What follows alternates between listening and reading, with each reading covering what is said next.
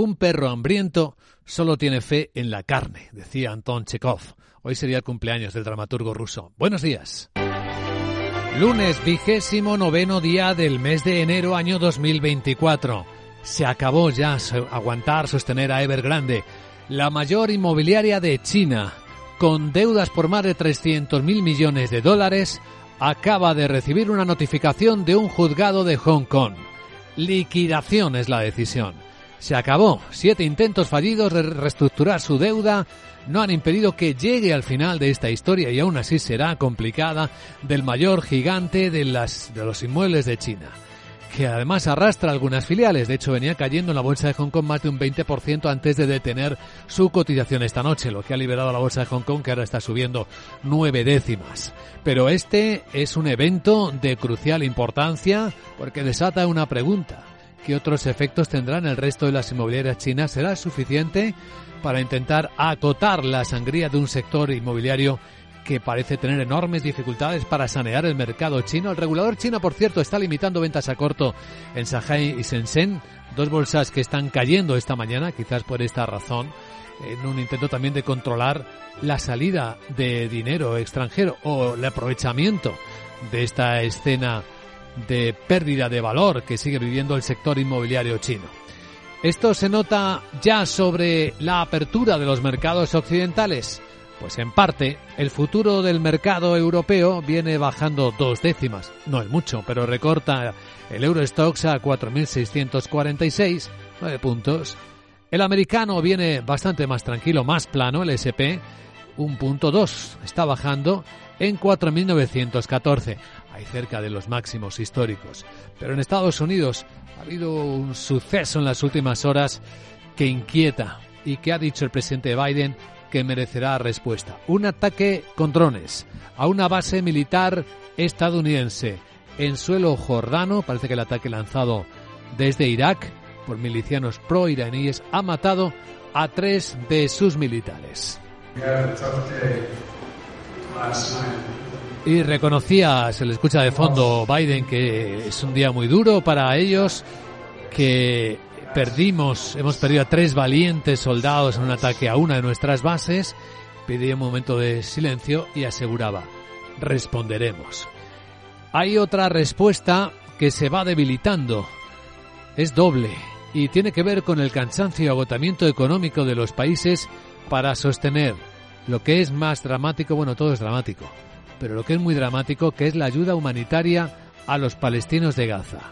El primer ministro palestino Mohamed Sayeh pide más ayuda.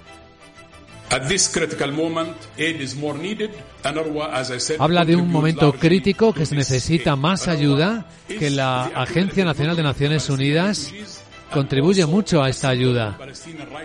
Eh, supone, de hecho, la memoria acumulativa de los refugiados palestinos, también un símbolo del derecho palestino a regresar de acuerdo en línea con la resolución 194 de Naciones Unidas pero hay muchos países que están dejando de aportar.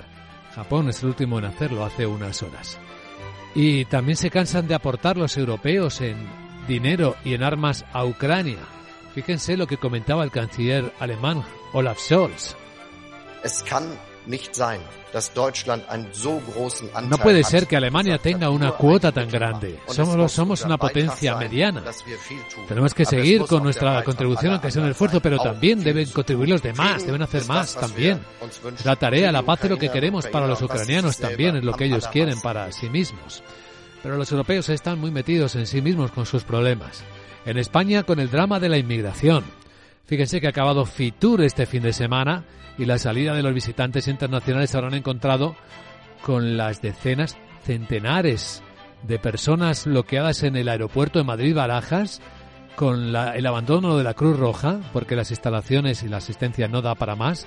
El Ministerio del Interior español está ahora mismo en el objetivo por su inacción o su falta de eficacia, por la acumulación de emigrantes que no pueden entrar ni salir, están ahí en el aeropuerto de Barajas.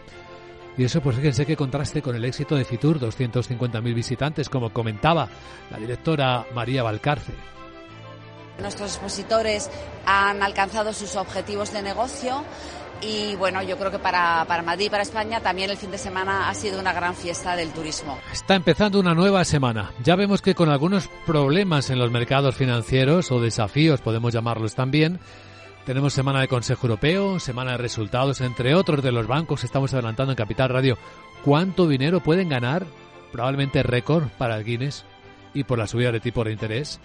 Y luego tenemos una semana también de desafíos. Entre ellos vamos a examinar de nuevo los que representa la subida al crecimiento exponencial de la tecnología y el acceso de la inteligencia artificial a nuestras vidas con la mujer que acaba de ser nombrada asesora especial en esta materia en tecnología e inteligencia artificial para la OCDE, la Organización de Cooperación y Desarrollo Económicos.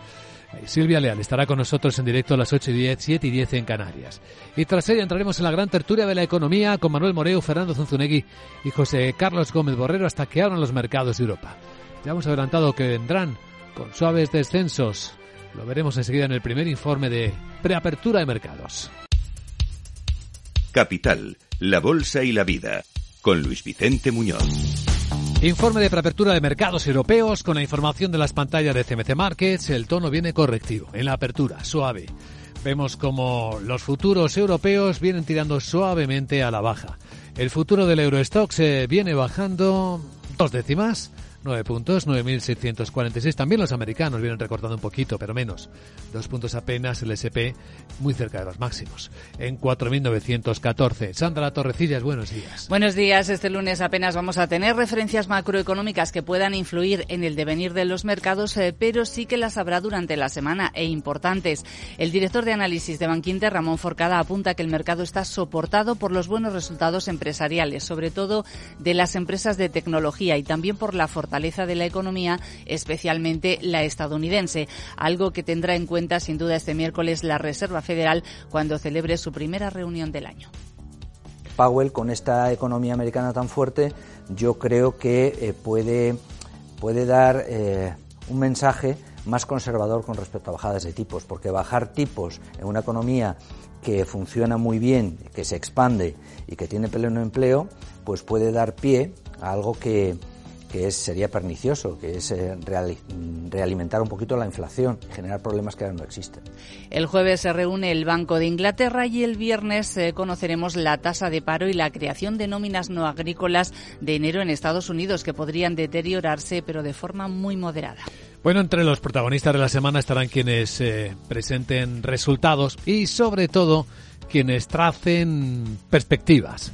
Tenemos eh, los de Ryanair recortando previsión, por cierto. Ryanair ha recortado su previsión de beneficios para su año fiscal que finaliza en marzo, después de que algunas agencias de viajes online dejaran de vender sus vuelos en diciembre, lo que le obligó a recortar las tarifas para llenar plazas. La mayor aerolínea europea por número de viajeros eh, espera un beneficio después de impuestos eh, de entre 1.800 y 1.900 millones de euros, que está por debajo de la previsión que ofreció en noviembre, que en la parte alta superaba los 2.000 millones de euros. Aún así, Ryanair va a superar su anterior récord de beneficio anual después de impuestos de 1.450 millones de euros que obtuvo en 2018. Bueno, resultados de, como decía Sara de Philips y, y su acuerdo con la FDA. Sí, la compañía holandesa de tecnología ha llegado a un acuerdo sobre los términos eh, de, sobre la retirada a gran escala de los ventiladores con la Administración de Alimentos eh, y Medicamentos de Estados Unidos, con la FDA. La empresa va a realizar una provisión de 363 millones de euros este cuarto trimestre y calcula un impacto de un 1% en los ingresos totales de 2024. La empresa mantiene previsiones de beneficio y de flujo de caja libre. Bueno, entre los protagonistas de este lunes tendremos también a la cementera Holcim, que va a segregar su negocio en Estados Unidos, lo va a sacar a bolsa. Va a extindir el 100% de sus operaciones norteamericanas y las va a sacar a bolsa en Nueva York. El negocio podría alcanzar una valoración de unos 30.000 millones de dólares. Lo ha anunciado este domingo el gigante de materiales de construcción que también ha nombrado nuevo consejero delegado. El negocio norteamericano pretende aumentar las ventas anuales de los 11.000 millones actuales a 20.000 y generar un beneficio operativo de más de 5.000 millones para el año 2030.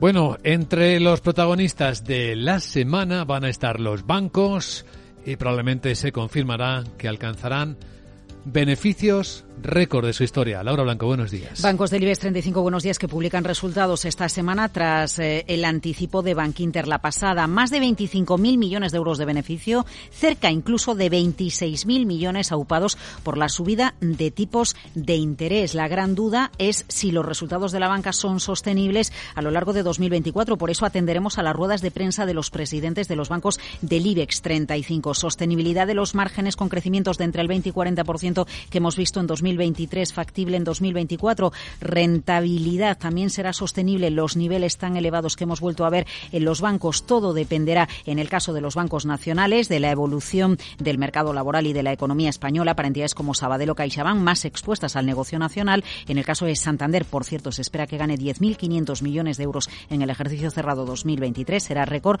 Eh, la clave para los dos grandes bancos internacionalizados, la evolución del negocio México, Estados Unidos, Brasil y Turquía otros protagonistas tendremos en el mercado europeo, Sandra? Tendremos, tenemos ya recomendaciones para Telefónica. Barclays sube su precio objetivo hasta 4,7 euros por acción. A3 Media, también Barclays, le eleva precio objetivo hasta 3,3 euros. Y ojo a las acciones de la compañía tecnológica Ecentis, porque comienzan a negociarse en bolsa después de más de un año suspendidas de cotización por las dudas sobre su viabilidad como consecuencia de su elevada deuda. Pues esto por el lado europeo. A continuación, con la perspectiva de Wall Street.